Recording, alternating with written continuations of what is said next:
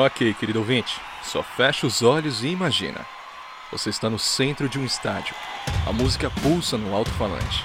As pessoas à sua volta estão enlouquecidas. A energia é quase palpável. A batida forte da bateria marcando o ritmo. As linhas de baixo precisas. A guitarra insana.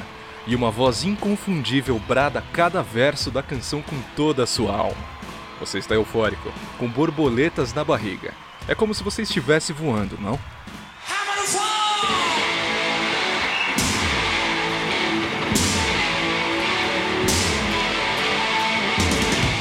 E aqui começa a nossa jornada de hoje, em 1970, chegando até a década de 90. Vibrante, inesquecível e apaixonante, Fred, Roger, Brian e John estão no centro do palco.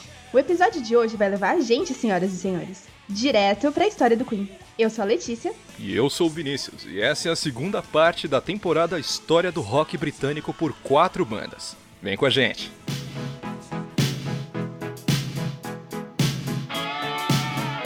Aqui vai um disclaimer. Vai um disclaimer, querido ouvinte. Eu sou uma grande fã do Queen. Então, assim, desculpa. Desculpa, tá? Se eu me empolgar, vocês já estão sabendo.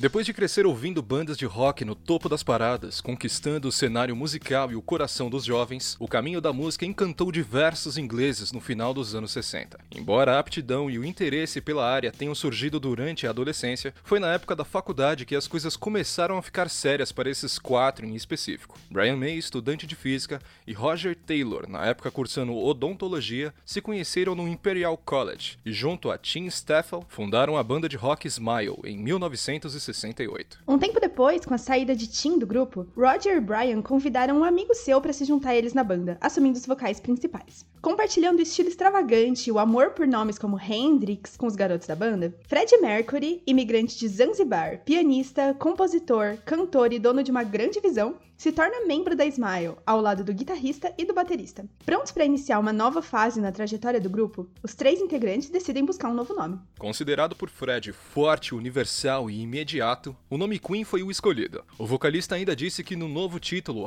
aspas, tinha muito potencial visual e era aberto a todo tipo de interpretação. Para completar a banda, ainda falta encontrar o baixista perfeito. E a procura foi longa, com vários músicos assumindo o posto por um tempo, até que encontraram John Deacon.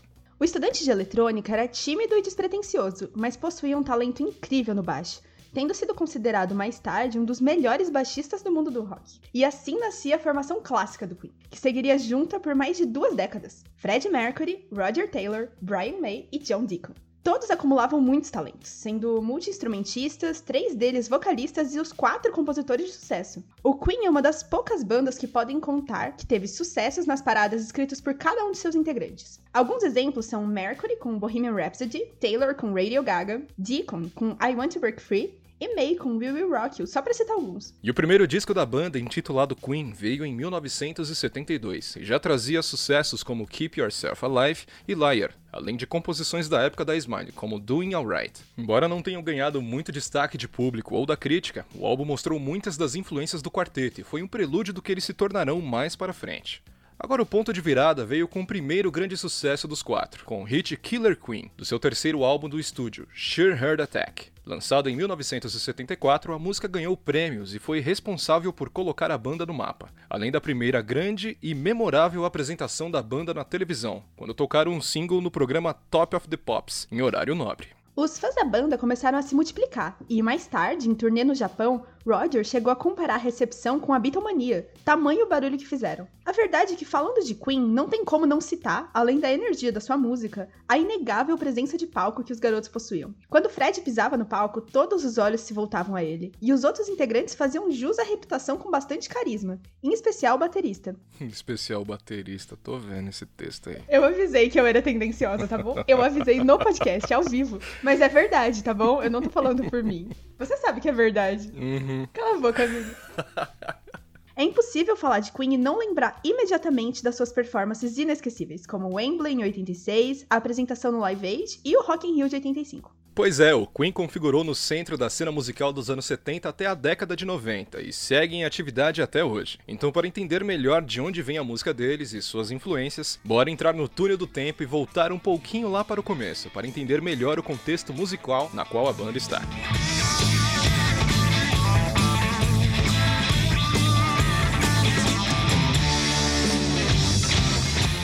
gente falou antes, o cenário aqui é bem diferente do que nós vimos com os Beatles. Agora, os jovens e os aspirantes a músico tinham muito no que se inspirar, com várias bandas sedimentando o caminho do rock britânico. A influência do heavy metal, subgênero do rock, crescia bastante, assim como vertentes do glam rock e do que ficou conhecido como rock de arena, além do próprio pop e das intersecções entre os estilos. As barreiras eram poucas, tanto as temáticas quanto entre gêneros musicais. A experimentação e a mistura, usando o rock como base, eram uma possibilidade que fez muito sucesso nas nas décadas de 70 e 80. O rock progressivo serviu como um berço para o Queen, que tinham como ídolos nomes como Lennon, Hendrix e The Who, além de influência do Led Zeppelin, que serviu como modelo para toda uma geração. Uma coisa que não podemos negar é que o Queen não tinha medo de misturar e de se aventurar na hora de compor as melodias. Da música clássica a disco, muitos gêneros contribuíram com elementos que formaram a identidade musical plural, forte e bem mutável da banda. Quando olhamos para músicas como Who Wants to Live Forever e 39, fica claro como os músicos conseguiram explorar diversas sonoridades com qualidade.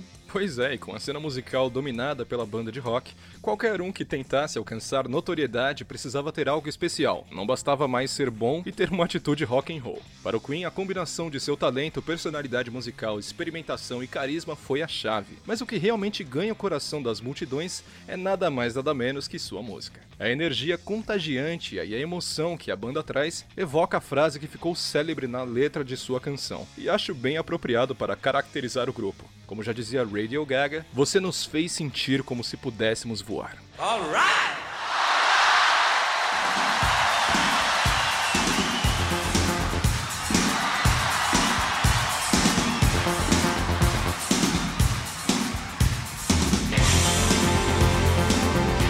Variedade é realmente um dos destaques do Queen. Com os quatro membros possuindo preferências e influências diferentes e todos sendo compositores, a característica é natural e até bem-vinda. Além disso, Fred, Brian e Roger são cantores talentosos, expandindo a variedade também para os vocais, que usam e abusam tanto da troca de vocalistas quanto das harmonias. A primeira fase musical da banda, lá no início dos anos 70, é marcada pela busca de identidade do grupo, embora já esbanjava personalidade nas letras e sonoridades. Em seu livro Masters Queen, em discos e canções, Marcelo Facundo Severo fala que, abre aspas, o álbum de estreia do Queen nasceu em fortes influências do rock progressivo, e de uma forma ainda mais contundente e de um gênero cada vez mais popular, o heavy metal. Severo completa dizendo que na parte lírica, o LP foi concebido com temas diversos, como a religião, fábulas britânicas e o próprio rock and roll, resumindo bem essa fase inicial. Letras que evocam um universo fantástico e a fusão de gêneros foi bem marcante nos primeiros discos, além de uma certa extravagância, bem o charme da banda, principalmente na estética. O segundo álbum é um dos mais experimentais do quarteto. Brian May disse em entrevista em 1976 que, abre aspas, Queen 2 foi um ponto em que todas as ideias de ousadia vieram à tona. As sementes em Queen 2 de quase tudo que fizemos desde então, mas estava tão comprimido que não aparecia tudo, a não ser que você ouvisse com muita atenção. Fecha aspas. Depois de Sheer Heart Attack, a identidade da banda está bem definida e estabelecida, e o caminho é só uma subida para os garotos que tocavam nos arredores da universidade. Essa segunda foi a de auge, com A Night of the Opera, o quarto disco de estúdio, sendo uma obra-prima do grupo. Só neste álbum foram lançadas músicas como You're My Best Friend, Love of My Life, Sweet Lady, I'm in Love with My Car e aquela que foi eleita a melhor canção pop de todos os tempos na Inglaterra, Bohemian Rhapsody. Os discos dessa fase, na segunda metade da década de 70, mesclavam temáticas mais profundas, como o amor e questões existenciais, com temas tipicamente rock and roll, tipo festa, diversão e mulheres. Vale citar aqui uma das melhores composições do Queen, se não a melhor, na minha humilde opinião, que veio em A Day at the Races, a belíssima Somebody to Love. Depois disso, em News of the World, a banda destrói no rock de arena, logo com dois hinos atemporais, We Will Rock You e We Are the Champions. Jazz é um disco que divide opiniões, mas eu particularmente adoro a sonoridade. É nele que estão as icônicas Don't Stop Me Now, uma dose no ponto de energia que o Queen sabe colocar no palco, e a Fat Bottom Girls, uma ode às groupies, as garotas do rock and roll na época.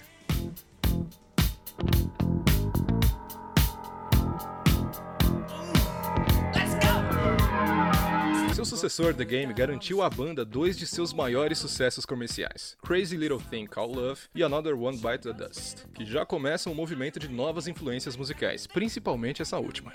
Nessa terceira fase, rola uma transição, com muitos elementos de disco e música eletrônica entrando em cena, além da entrada mais intensa dos sintetizadores nas faixas. O mais representativo dessa era é o controverso Hot Space, que apesar de se afastar do resto da discografia da banda em relação ao estilo e não agradar a muitos, possui a aclamada, e preciso colocar aqui, desculpa pelo clubismo, ouvinte, maravilhosa Under Pressure. Uma parceria com ninguém mais, ninguém menos que o primeiro e único David Bowie. Já em The Works, seu sucessor, as letras e a sonoridade têm uma pegada bem diferente, reunindo faixas como I Want to Break Freak, Radio Gaga, Hammer to Fall, It's a Hard Life e, e Is This the World We Created? As letras possuem várias reflexões e até críticas políticas, e o rock de arena está de volta, como disse Cristiane Torloni. Hoje é dia de rock, bebê.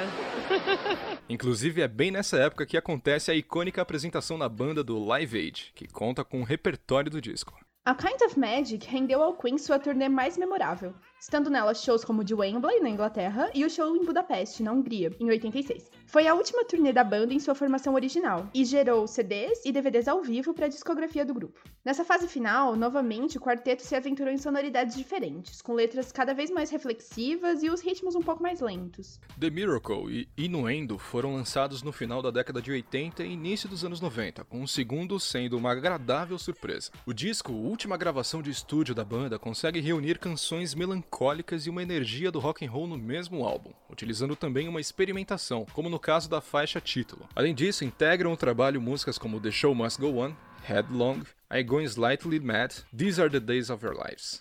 O último título de originais lançado pelo grupo em sua formação original foi o compilado Made in Heaven, que reunia canções descartadas durante as sessões de produção de álbuns anteriores. Porém, alguns dos discos mais vendidos e de maior destaque da banda não são seus trabalhos de estúdio, e sim suas coletâneas. O álbum Greatest Hits, lançado em 1981, está frequentemente nas paradas dos mais vendidos do mundo até hoje, e já bateu marcas impressionantes, como figurar por 900, 900 semanas nos charts de discos britânicos e mais de 400 semanas na parada da Billboard. Em outubro de 2020, ele continuava figurando na 35ª posição da Billboard 200. Agora, como já vimos falando neste ilustre podcast, o que não falta para o Queen são momentos icônicos. Começando lá no Top of the Pops, quando apresentaram Killer Queen em rede nacional pela primeira vez até a abertura do Oscar em 2019. Tem material pra gente falar por horas e que infelizmente não podemos fazer. Mas, querida Lê, vamos falar das performances.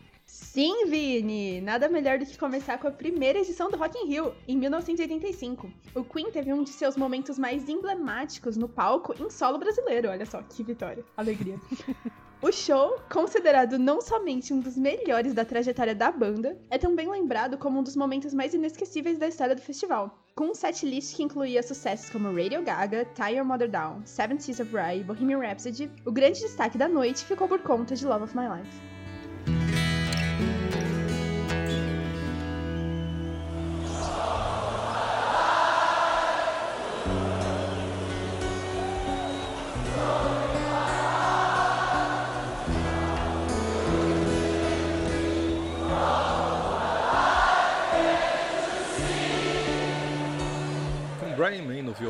Fred nos vocais, a emocionante performance foi embalada pelas milhares de vozes na cidade do rock, cantando em coro as palavras da música. A verdade é que até hoje este é um dos momentos insuperáveis na história do rock, elevando a emoção provocada pela música do Queen ao mais alto nível. Porém, para uma banda de espetáculos, esse não foi o único. Também em 1985, o Queen tocou em 13 de julho, no Live Aid, para outra apresentação que entraria para a história. Se você digitar no Google Live Aid, eu aposto 10 reais que as fotos e vídeos que vão aparecer são do Fred, em seu look regata branca, mais calça jeans e bracelete. Eu aposto 50. a verdade é que o show do Queen se tornou maior que o festival, roubando a cena de grandes nomes como Paul McCartney, Elton John, Bowie, U2 e The Who. O show, que durou pouco mais de 20 minutos, contou com um set list composto por Bohemian Rhapsody, Crazy Little Thing Called Love, Radio Gaga, Hammer to Fall, Will Rock You e We Are The Champions, além das intensas interações com a plateia e os yeos de Fred.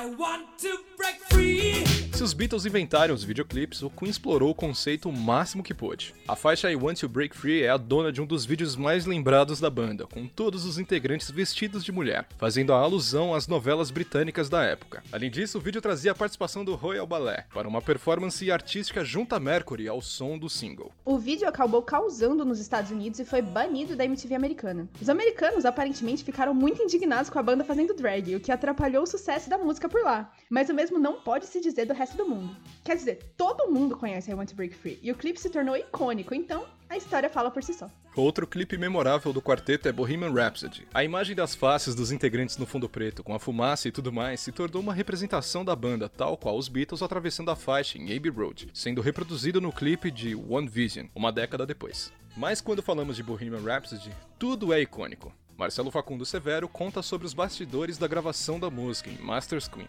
Para a gravação da sessão ópera rock da música, Fred, Brian e Roger, os três vocalistas da banda, gravaram seus vocais três vezes seguidas e depois combinaram seus trechos em uma única mixagem. Então, usaram uma mesa de 24 canais, onde cada parte foi moldada até atingir a sonoridade uniforme. Os trechos em que a banda canta Galileu foram gravados cerca de 180 vezes, segundo o livro de Severo.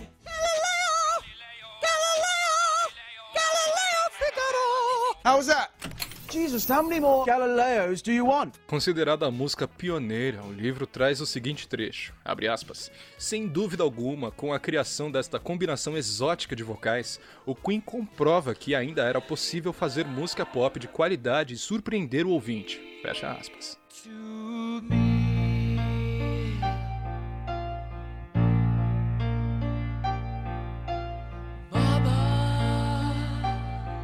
O legado do Queen rompe a barreira do tempo.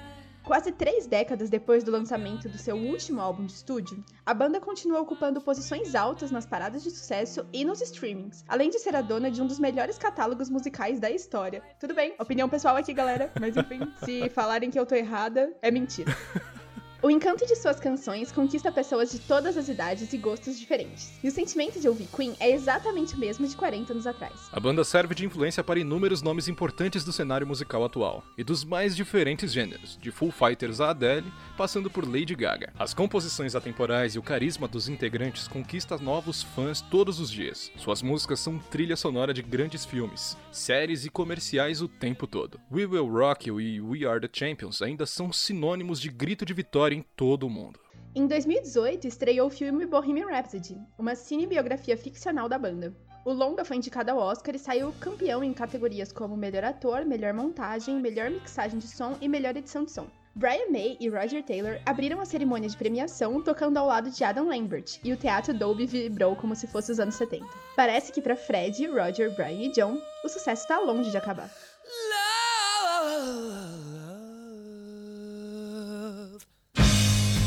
Para a produção desse episódio, usamos algumas das obras como referência. Os livros Masters Queen, em discos e canções, do Marcelo Facundo Severo, e Queen História Ilustrada da maior banda de rock de todos os tempos, de Phil Sutcliffe, foram consultados. Além do documentário Days of Your Lives, também utilizamos como referência a discografia completa da banda, vídeos das suas apresentações ao vivo, videoclipes e matérias de revistas e jornais. E na parte 3, a gente vai viajar para sempre na moda década de 90, com o som dos irmãos Gallagher de trilha sonora. Vem com a gente conhecer a história do Oasis e como a banda marcou a adolescência de uma geração inteira. Não esquece de correndo conferir o material complementar que a gente fez da parte 2. Vai lá no nosso Instagram para saber mais sobre os instrumentos tocados pelo Queen. Beijos, tchau, tchau. Até mais!